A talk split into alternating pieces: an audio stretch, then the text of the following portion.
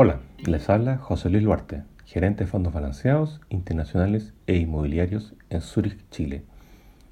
El sector inmobiliario no ha estado exento de los efectos provocados por el COVID-19.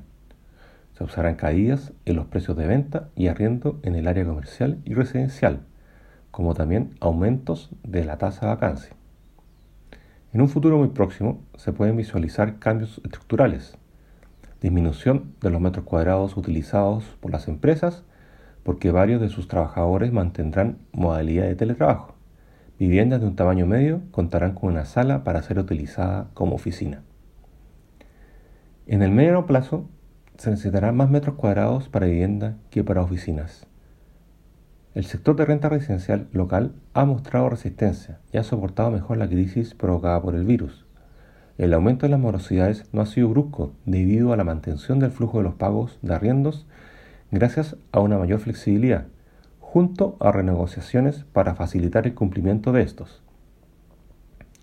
Otra de las buenas razones del comportamiento del sector es debido al proceso que se está viviendo como sociedad el número de hogares con familias más pequeñas, desde 2 a 3 personas, está creciendo en forma más acelerada que la población, lo que provoca y provocará una mayor demanda de viviendas.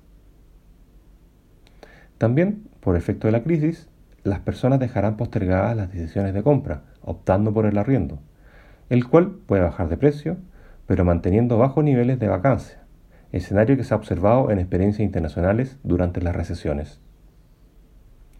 Se espera que en el mediano y largo plazo será necesario contar con alta calidad y confort dentro de las viviendas, debido a que se basará más tiempo en ellas estudiando y trabajando.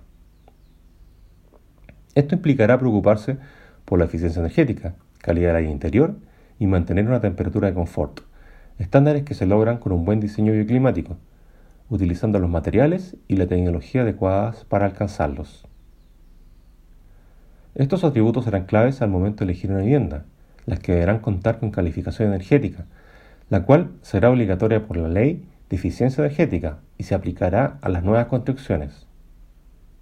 Esta herramienta ya se encuentra disponible para el mercado inmobiliario y se complementa con la certificación de vivienda sustentable voluntaria, que abarca más áreas que lo relacionado a la energía.